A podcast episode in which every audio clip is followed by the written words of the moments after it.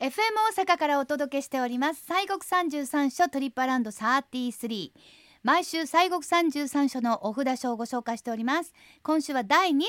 番のお札書です青葉さん松野寺さんでございます、はいそれでは森さんご紹介お願いします、えー、29番目のお札書ということですね、あの松の尾っぽで松尾寺と書くんですが松の尾寺とか、まあはい松尾寺というはるとこもあるんでやはるかおられるんですが、まあ、松の尾寺っていうふうにねよく読んでおはいりますが、松野寺さんはい、えー京都府と福井県の県境でございましてね、えーこのお若狭富士というふうにも呼ばれますこの青葉山のお中腹にございます、はいえー古来はですねあの修験道の、まあ、道場としたあそうですか山でございましほうてほうほうはい、でお寺の創建はあ708年古いですね、えーそうなんですよ中国の唐の時代ですね、はいえーのお坊さんの伊光上人という方が、うんこの青葉山に登られまして、はい松の木の下で、えー馬頭観音さんを監督してその姿を刻み草案を結んだのが始まりとされまあす。松の木の下で馬頭観音さん、うん馬のほ頭うほと書いた馬頭さんですうほうな。ですね、はいうんでまあ、その後に元明天皇さんがですね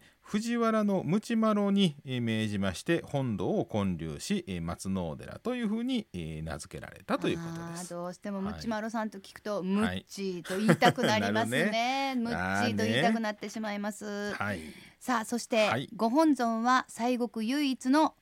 さようでございさまっす。きおっしゃってたの馬頭観音さん。そうなんですうよ。んうん、あの西国のお札所33所で唯一の馬頭観音さんということでございましてね、はい。えーまああの頭の馬の頭と書くんですけれどもそうそう。えーでまあこの仏さんのね、えー由来は10世紀の終わり頃に、えー若さのあ漁師さんがですね海難に遭うんですな、うんまあ、海のお漁をしてて難にうん遭って、うんうんえーそして、えーまあ、その時にその馬頭観音さんの化身であります流木がありまして、まあ、流木に助かれた助けられたんですね。はい。でそのお流木でその、まあ、作ったという説もあるんですな。そうかだからもうはいそのね、流木があってそうにこうガッギャッとと捕まってみたいそうだなね感じだったんですはねい。、で三面三目八臂と言いましてね、えー、3つの顔と3つの目と8つの腕でございますね。うんえーと言いましてみあの、まあ、それで頭の上にはあーこのおんまさんの顔が頭が乗っとるというねそんな観音さんなんですよ。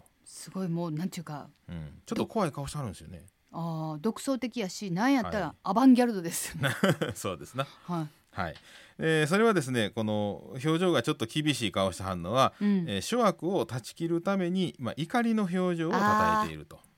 うん、だからわざわざそういうお顔をされてるわけですね。そういうことです、そういうことです。で、このおんまさんが草をね、こうむしゃむしゃこうはむようにですね、うん人々の煩悩を食い尽くしてくれると。あははいい。それはありがたいですね。そうですんでまあ古くからですねまあおんまさんということなんで農耕のお守り神として、えーえーまあ、お祭りされたりとか、まあ、畜産業とかあの、まあ、昔ほら馬車なんかありましたでしょああいそうですね、ええ昔はもそううそう馬車とかあと馬乗るんが一番早かったですもんね。そう交通ですわなそういう、うんあとまあ競馬のねあおんまさんといね。えばはい、うんうんうんの方などの、まあ、そういう職業の方からもお信仰が厚い、まあ、仏さんなんですね。まあそれはもう馬頭観音さんですよね。うんうんよくあの田んぼのあぜ道のね石の仏さんでも馬頭観音さん田舎行ったらあるんですわ。あそうですか。ええへえそうそうまあ、んんなぜそうしてあの、えー農耕でねうん一緒に働いたりしてますと、まあ亡くなったりしますわなおまさんあも。あそうですね。えうんうんうーんそれでその供養にね、そんなんがあったりなんかしますね。はいはい、でまああの前回はですね松野さんのお開山1300年を記念いたしまして2008年から2009年にかけて、えー、77年ぶりにでご本尊さんご会長があったんですな。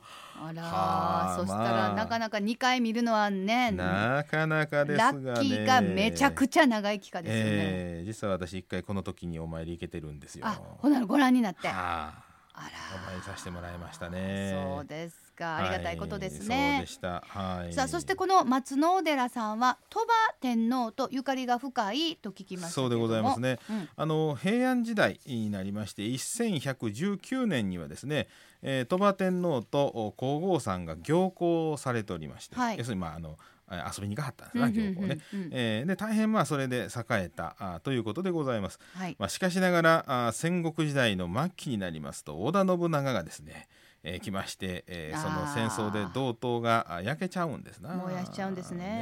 えうんうんほんまに、えーで、えー現在の建物は江戸時代の1730年にえー再建をされたあ建物でございまして、はいえー京都府のお指定文化財をお受けているということでございます。はいえー本堂はですね二重の屋根えーになっておりましてねふたあの宝玉造りという、まあ、四方の隅が屋根の頂点にえー集まってきたあ、まあ、面白いあの建築様式でござういんます。宝業作り、はいうんうんで鐘楼の横あの鐘付き堂の横にはその鳥羽天皇さんがお手植えとお伝わります立派なイチョウの木がございましてえー舞鶴市の天然記念物にも指定されているということでございうます。ーんそっかそうなんです、ね、それと松野はおい寺さんには、あの宝物殿あこれもありますっねたんですよごねざいます。はい、あの毎年えー春と秋にえー2ヶ月ずつう数々の時報が収められました宝物殿で、えーいろんなその時報が公開されておりましたけれども、うんまあ今このお新型コロナちゃんの影響でですね、えええ今年も秋の公開は中止というふううんにやだわされております。コロナは。はいでまああのこちらにはですね、その鳥羽天皇さんの奥さんのねえ、はいえー念持仏と伝わります平安後期の仏があー普賢延命菩薩というそのお像があーありましたりね、えー丹後唯一のお国宝に指定されているというようなねこんなあうんの仏さんの仏画があったりとかあとはあの鎌倉時代のおまあ仏師といえば、えー、海慶さんですね、はい運慶海慶でございますが、うんあの海慶さんのお作でございます阿弥陀如来座像とかあ鎌倉時代のお絵画なんかも、まあ、これもみんな重要文化財ですけどもたくさんあの収められてるんですうね。んさすが宝物殿があるだけあって、ええそうなんですねいろんなそおうなんで宝すが、うんでたまくさんたあるこの松尾さんにもねこうんの会計の仏さんがやはるってすごいですね,、すごい当で時すのね残ってるっていうのもね。うんねそうやっぱりその残ってるっていうのがねそうですもう大変な努すご力いこでとですわ残ってるというねまあ残ってるっていうか残してるっていうことだと まあ自然に残りませんのでそうですそうです石がないと残りませんのそうなでんね。ですねはいさあそして、えー、松野寺さんは昨年から仁王門の改修をはい行ってらっしゃる、そうということですね。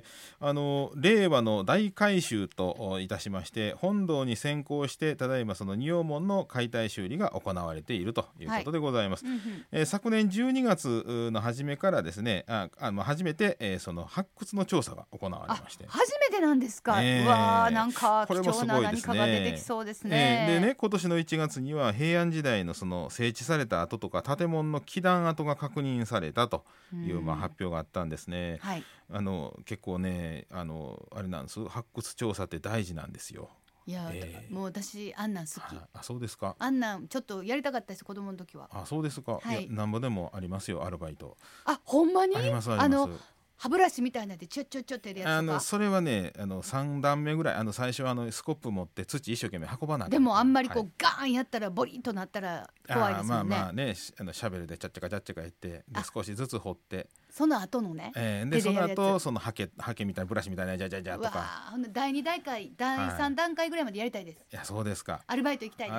あらななかなか労労あの重労働ですが楽しいですよ。ですよ時給あんまあそんなん聞いてないちょうどね地層のね変わり目なんかで、うんあ確かにここに何かあったなっていうのがね わかるんですうわわいい。ですね本当はあいいのですねなんていうんですかなミルフィーユのあのケーキをねぐさっと横にねこう断面図みたいなね切って断面図にしてはね、いはいはいえーそしたらここであ失敗してクリーム入れすぎてるわいうようなそんなあの断面が出てくるっていうね例えが甘いな そっか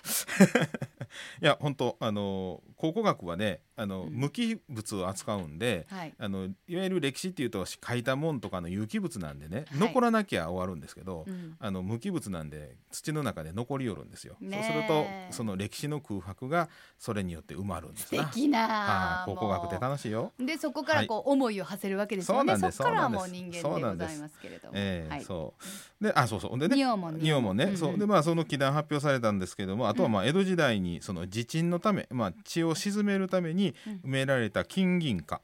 金とか銀あーは貨いはねい、そういうの埋める風習はあるんですね、そうですね仁王はい門のお建て替え前のその痕跡なんかも発見されたというね、うんで来年からいよいよ本堂のお改修工事ということですが、だからもう今い今やったら後見れるみたいな感じかもしれないねそうですねもしかしたら地ね面から金貨出てくるんですよわあザクザクですうちの知ってる人のお寺うん金貨がねはい出てきて、ええー新聞に今出ま出ましたけどねえー1億5千万ぐらいの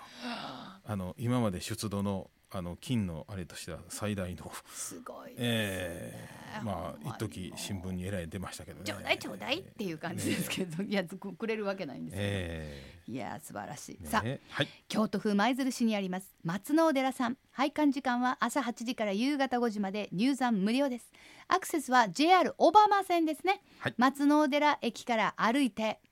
50 50分分遠いな路線バスでも松野寺口バス停から歩いておよそ40分分ですよ車で行ったら便利かなって思いますそうですおね車の場合は舞鶴若狭自動車道舞鶴東インターチェンジからおよそ8キロまあ車で8キロすぐですね、はい駐車料金は乗用車が400円安いうんそうですということねですねだけどねやっぱりちょっと歩いて50分40分っていうあのうーんとこうなりますとやっぱり車、けど車運転なあとなりますとですね、はいはいえー JR の東舞鶴駅から貸し切りタクシーがありましてね、はい、えーあの舞鶴トラベルさんでございましてうん、こちらではあ2時間利用で1台1万500円で手配されるということで、はい最大4人乗れるそうです。そうですね、はい4人、うんそうですね、えーまあ、参拝当日の2時間前までに予約すればよいあといいじゃないですかそうなんです 1, そうな万500円でしょそうですで4人やからそうですほな2500そうえまあ円ぐらいですよね、うん大体2500円それであれですからねあの4人でこうピャッとこう行っちゃうわけですねいいと思いますこれ全然お得ですね、えー舞鶴トラベルの営業時間が朝10時から夕方5時まで,、えーで日曜日はお休みですから、えー前日の夕方5時までに予約しておくというのがあの便利とベストねはい、うんわかり日曜日まやし。したねうん、はいまあこういうあの生き方もありますよそうと。ですねさあそれでははい今週もご本尊のご神言お願いします。はい、えー松野寺さんはあ、まあ、何回も申しております馬頭観音さんはいはい。 「えー、オンアミリとドハンバウンハッタソワカ」でございました、まあオンアメリとドハンバウンハッタソワカ。うんはいわ、はいかりましはい、では3遍お唱えさせていただきまた。すはい。オンアミリトドハンバウンハッタソワカオンアミリトドハンバウンハッタソワカオンアミリトドハンバウンハッタソワカはい。さあ今週は西国三十三所第二十九番のお札書青葉さん松野寺さんをご紹介しました。